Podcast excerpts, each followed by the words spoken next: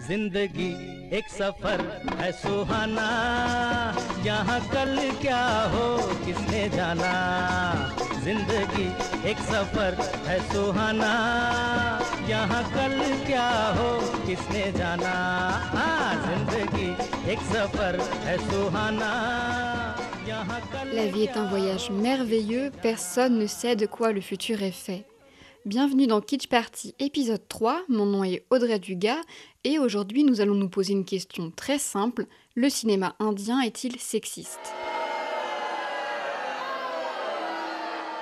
Dans les médias, on parle en effet souvent des violences perpétrées contre les femmes en Inde. Attaques à l'acide, viols collectifs, harcèlement, l'Inde n'est pas connue pour son traitement égal et équitable des femmes dans la société. Pourtant, de grandes femmes ont façonné l'histoire du pays. Lakshmi Bai, reine de la principauté de Jhansi, qui a pris part au XIXe siècle à la première guerre d'indépendance de l'Inde, avec une armée d'hommes et de femmes. Aruna Asaf Ali, militante indépendantiste dans les années 40 et élue première maire de Delhi en 1958. Et bien sûr, Indira Gandhi, première ministre de l'Inde de 1966 à 1977 puis de 1980 à son assassinat en 1984. Au cinéma, la représentation des femmes est donc paradoxale. Pour reprendre le titre du film de Jean Eustache, ce sont les figures de la maman et de la putain qui semblent souvent s'opposer. Il y a d'un côté la jeune femme pieuse, réservée, tendre et sacrificielle, à l'image de la déesse Sita, et de l'autre la Vamp, une figure apparue dans les années 60. Principalement incarnée par une célèbre actrice nommée Hélène, elle apparaît aujourd'hui à travers la figure de la jeune femme occidentalisée et prédatrice qui a abandonné toute valeur traditionnelle et tout code moral.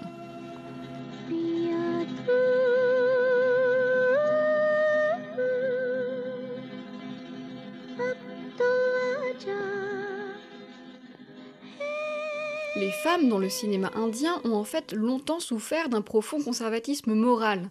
Après le succès de Raja Harichandra, le premier réalisateur indien Dadasaheb Phalke tourne le film Mohini Basmasour avec un duo d'actrices mère-fille. C'est la première fois que des femmes apparaissent à l'écran et elles en paient le prix fort. Leur caste la plus élevée en Inde, les Brahmines, décide de les ostraciser. Jusqu'aux années 50, comme il est très mal vu de jouer dans un film, les femmes qui apparaissent ensuite à l'écran sont donc souvent issues du monde du travail.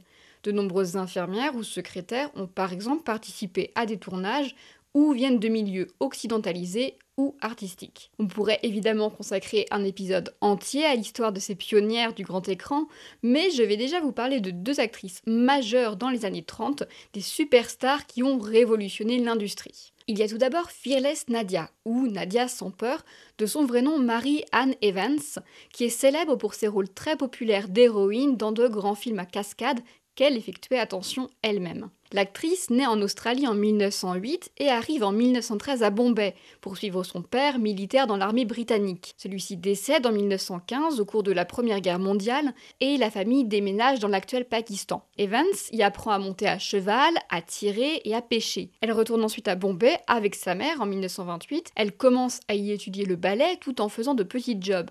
Avec la troupe dont elle fait partie, elle voyage ensuite dans plusieurs villes et villages de l'Inde. Elle rencontre une guiseuse de bonne aventure qui lui confie qu'elle aura un jour un destin exceptionnel si elle choisit un nom commençant par N. Marie Evans devient Nadia. Après plusieurs tournées avec un cirque, elle insiste pour jouer dans des films auprès d'un producteur qui décide de donner sa chance à cette jeune blanche aux yeux bleus. Le succès est immédiat. Elle jouera au total dans une trentaine de films avant de mettre fin à sa carrière en 1968. Son premier film, Hunter Valley, raconte l'histoire d'une princesse combattant l'injustice en tant qu'héroïne masquée et portant des pantalons, capable de mettre KO 20 soldats en un seul coup de fouet.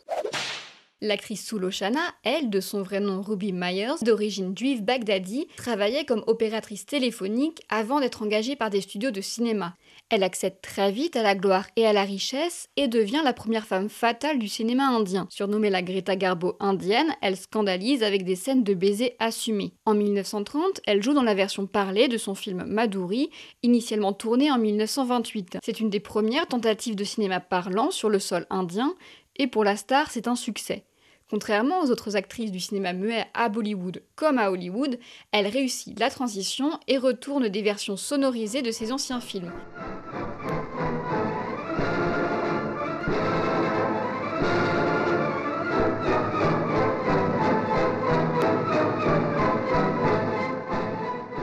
À l'arrivée du cinéma parlant, si ces actrices survivent difficilement à la transition, tout comme leurs collègues masculins, de nouvelles générations reprennent le flambeau. Ces dernières années, plusieurs films sont d'ailleurs de nouveau centrés uniquement sur des femmes, un modèle qui avait plus ou moins disparu dans les années 70-80. Parmi les films à Bollywood qui ont par exemple changé la donne, on peut citer Queen, un film révolutionnaire dans l'industrie indienne qui montre une jeune femme plaquée le jour de son mariage qui décide de profiter tout de même de sa lune de miel seule en Europe. Elle découvre ainsi au gré de ses voyages l'indépendance et la liberté. À son retour, elle refuse les excuses de son ex-fiancé et reste célibataire. Le second film qui a contribué à faire évoluer les mentalités se nomme Pink. L'histoire d'une très grande violence raconte le combat de trois jeunes femmes, trois jeunes amies agressées sexuellement, qui ont osé dire non et se battent pour remporter leur procès, alors que leurs agresseurs jouent sur les zones grises et le manque de preuves. Des années 50, âge d'or du cinéma indien, à aujourd'hui, l'industrie ne s'est donc pas réduite à un schéma misogyne et rabaissant envers les femmes. Pour parler de cette évolution, je me suis entretenue avec Sohini Chattopadhyay, essayiste et journaliste indépendante indienne, auréolée de nombreux prix, qui tient notamment une rubrique sur les femmes au cinéma pour le site Film Companion. Des années 50 à aujourd'hui, la différence majeure que l'on observe dans les films en hindi, c'est que les femmes sont beaucoup plus sexualisées. Ça ne veut pas dire, par exemple, qu'elles ont des relations sexuelles avant le mariage ou que des scènes de sexe sont projetées à l'écran. Elles sont sexualisées par le regard de la caméra qui zoome surtout sur leur peau nue et sur différentes parties de leur corps. Dans les années 50, on pouvait voir des femmes qui jouaient des modèles nus ou qui avaient des enfants avant le mariage. Les films d'aujourd'hui ne sont donc pas forcément plus modernes ou progressistes que ceux des années 40 ou 50. Ce qui a vraiment changé, c'est ce regard qui sexualise. Depuis une vingtaine d'années, on a ce qu'on appelle l'item number, une chanson qui n'est là que pour mettre en scène une femme très belle et attirante. Il y a plusieurs plans de son corps et souvent la jeune femme qui danse ne sert pas véritablement le scénario, elle n'est là que pour la chanson. C'est une danseuse ou une star qu'on introduit seulement pour promouvoir le film. Quand des scènes de cabaret plutôt sexy ont commencé à être tournées dans les années 60-70, il y avait souvent la mauvaise femme, la vampe. Mais au moins, elle, elle avait un vrai rôle. Est-ce que la tendance est différente aujourd'hui avec des films qu'on pourrait dire plus féministes? Vous savez, je ne vais pas dire oui, ça s'améliore. Il y a de très bons films féministes et même des films populaires qui ont des personnages féminins particulièrement intéressants. Mais dans les années 50, les femmes étaient déjà représentées en train de travailler. Elles étaient indépendantes, elles avaient de plus grands rôles dans les films. Elles faisaient partie de la classe des travailleurs. Il y avait des enseignantes, des agricultrices qui se tuent au travail, des danseuses, des chanteuses glorifiées ou encore des prostituées au sein des cours royales. C'est intéressant de voir qu'à l'époque, on montrait les femmes travailler ainsi. La plus grande différence entre les vieux films et les films plus modernes réside probablement là. Aujourd'hui, ce n'est pas étonnant de voir des femmes travailler à l'écran, être indépendantes et affirmer leur sexualité, mais on le voit de moins en moins. Donc oui, il y a des films féministes aujourd'hui, mais il y a aussi des films plus vieux qui ne se disaient pas forcément féministes ou pour les droits des femmes, mais qui montraient des femmes avoir leur propre carrière et être indépendantes.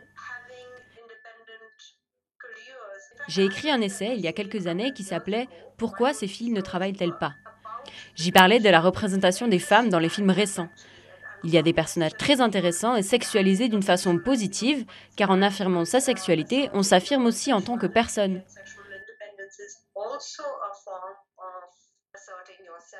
Mais ces femmes, souvent, n'ont pas de carrière. Dans les années 50, elles avaient au moins une identité autre qu'être mère, épouse ou petite amie.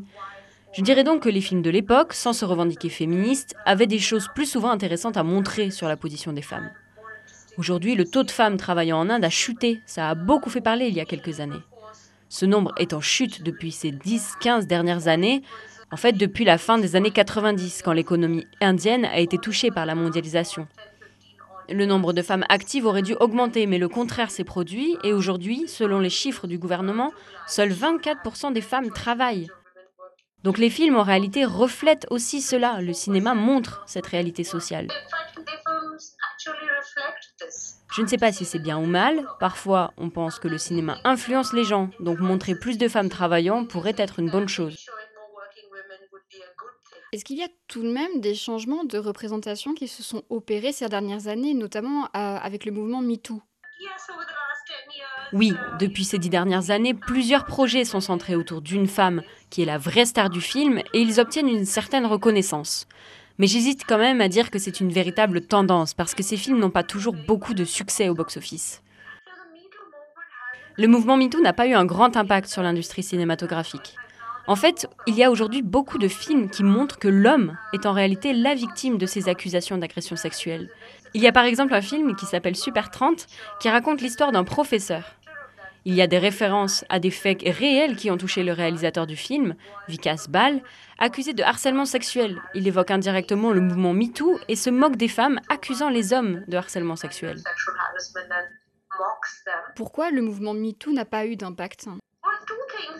Il y a deux choses. Évidemment, nous vivons dans une société patriarcale, donc la voix des femmes, quand elles portent de telles accusations sans les preuves nécessaires, n'est pas entendue. Partout dans le monde, prouver une agression sexuelle ou un viol pour faire condamner quelqu'un est très difficile. Comme je le disais, nous vivons dans une société patriarcale. Et même plus que ça, nous sommes une société misogyne, qui est les femmes, qui a tendance à ne les voir qu'à travers deux modèles, la madone et la putain. Donc dans ce contexte, raconter son histoire sans preuve, ça ne se passe pas bien.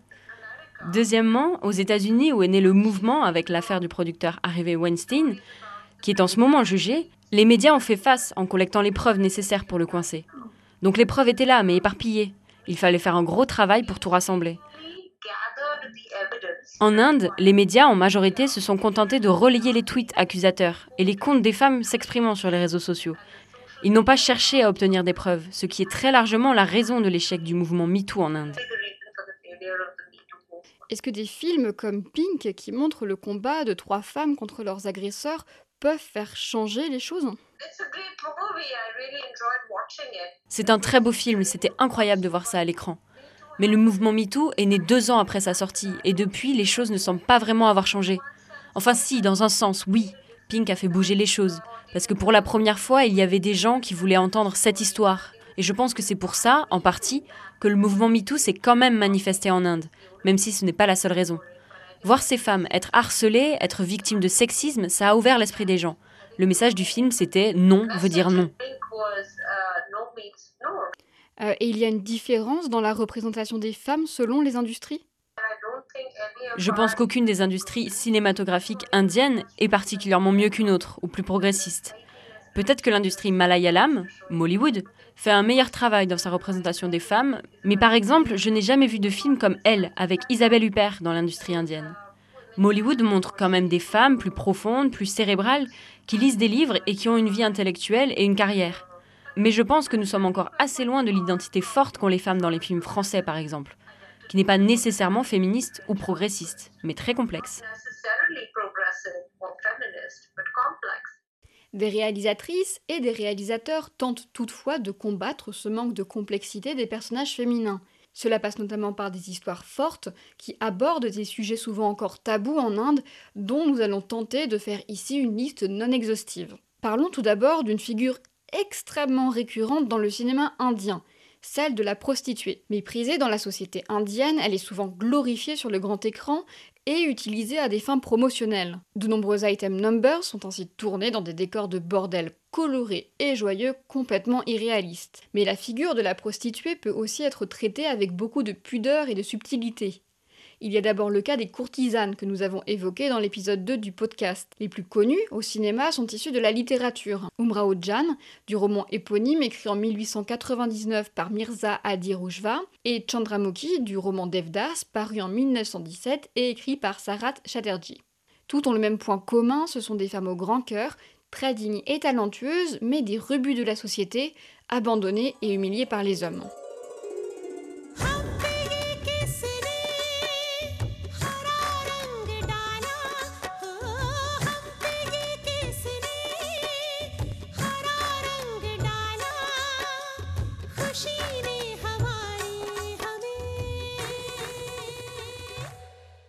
On retrouve ensuite les prostituées dans des histoires plus modernes.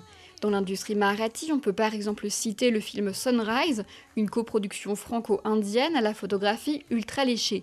Le film, presque sans dialogue, nous plonge pendant une heure et demie dans les bas-fonds de Mumbai, aux côtés d'un homme détruit par l'enlèvement de sa fille, vendu à ce qu'on appelle un dance bar. Les dance bars, ce sont des sortes de clubs glauques où des femmes défavorisées sont obligées de danser devant des hommes pour de l'argent, souvent dans l'illégalité. Une autre figure très présente et majeure dans le cinéma indien, c'est celle de la mère. Elle est tour à tour vertueuse, maternelle, sacrificielle, vengeresse ou résolument indépendante.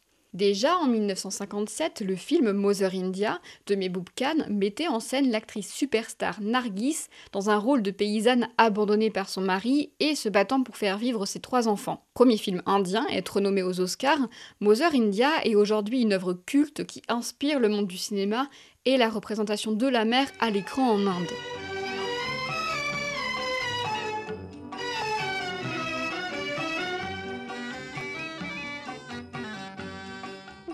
Cette représentation de la femme victime et sacrificielle tend pourtant à évoluer.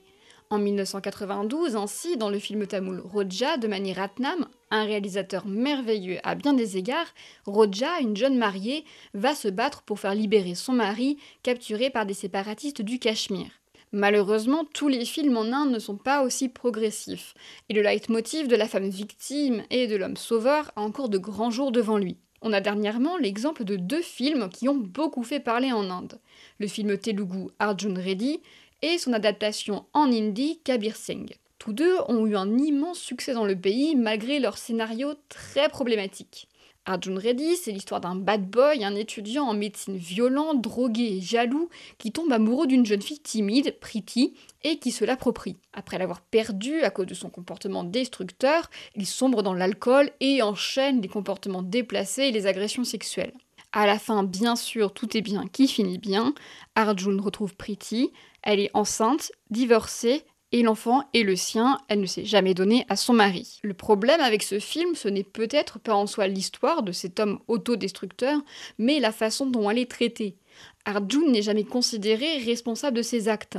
C'est un homme qui justifie toute sa violence envers les femmes par sa souffrance. Incarné par des superstars dans l'original comme dans l'adaptation, le personnage a ainsi une forte influence sur le public masculin, le statut des acteurs étant en quelque sorte une façon de légitimer cette violence. Pour combattre ce male gaze, ce regard masculin sur le corps et l'identité féminine, certaines réalisatrices et réalisateurs ont créé une sorte de female gaze. En 2012, dans la comédie Eya, l'actrice Rani Mukherjee incarne ainsi une libraire rêveuse qui se verrait bien vivre une histoire d'amour digne de Bollywood. Elle tombe éperdument amoureuse d'un artiste tout en muscles, Surya, qui ne lui accorde aucune attention mais qu'elle suit partout. Tout au long du film, qui explore avec humour le désir féminin, il n'est qu'une ombre, une figure qui sert le développement de ce personnage principal.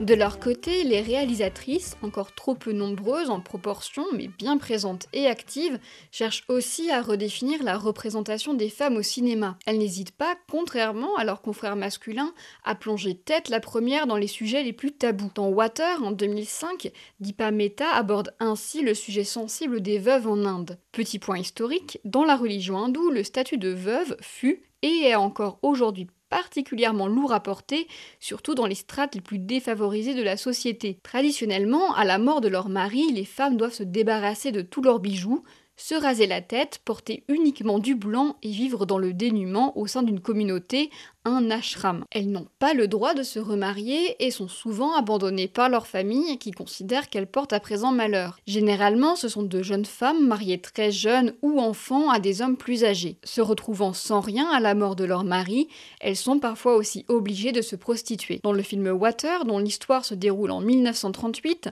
Chuya, 8 ans, arrive dans un ashram après la mort de son mari. La femme qui le dirige, pour gagner de l'argent, oblige certaines veuves à se prostituer, dont Kalyani, une jeune femme qui prend la petite fille sous son aile. On écoute tout de suite une musique extraite du film, composée par le grand A. Rahman, Ayore Saki.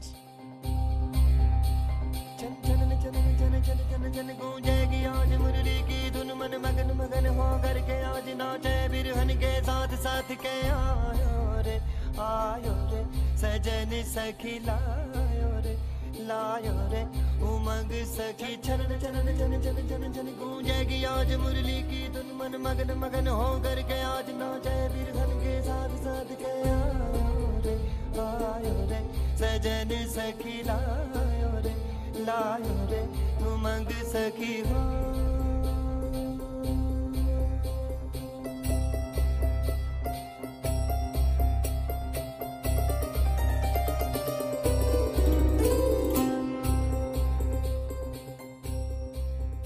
Cette figure de la veuve est de nouveau abordée en 2016 par le très polémique mais acclamé Lipstick Under My Burqa. La réalisatrice Alamkrita Srivastava suit l'histoire de quatre femmes dans la vieille ville de Bhopal, un centre urbain moyen. Toutes mènent des vies plus ou moins secrètes, voulant plus que ce que la ville leur offre. La plus âgée, Usha, est donc une veuve plutôt originale qui lit des nouvelles érotiques et tombe amoureuse d'un jeune professeur de natation. Un autre thème qui revient très régulièrement au cinéma indien et qui marche quasiment à coup sûr au box-office, c'est le biopic. Et comme on l'a évoqué au début de l'épisode, en termes de personnalité féminine inspirante en Inde, il y a de quoi faire.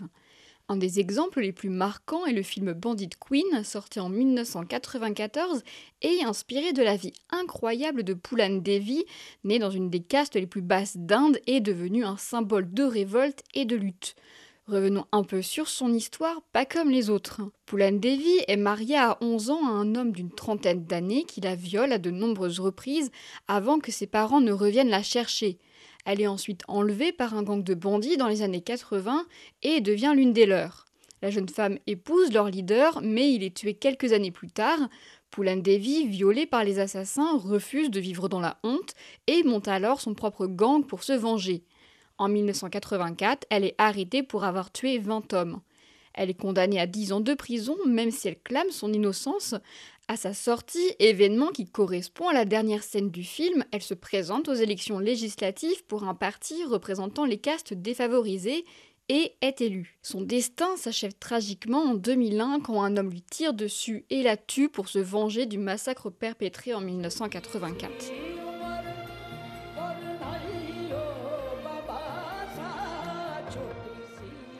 Plus récemment, une autre figure liée au fort patriotisme ambiant s'est développée autour du biopic féminin au cinéma, la figure de la sportive. La boxeuse amateur Marie Combe, titulaire d'une médaille de bronze olympique et de multiples titres nationaux et internationaux, a ainsi eu droit en 2014 à son film porté par l'actrice Priyanka Chopra. En 2016, c'est le film Dangal qui secoue le box-office.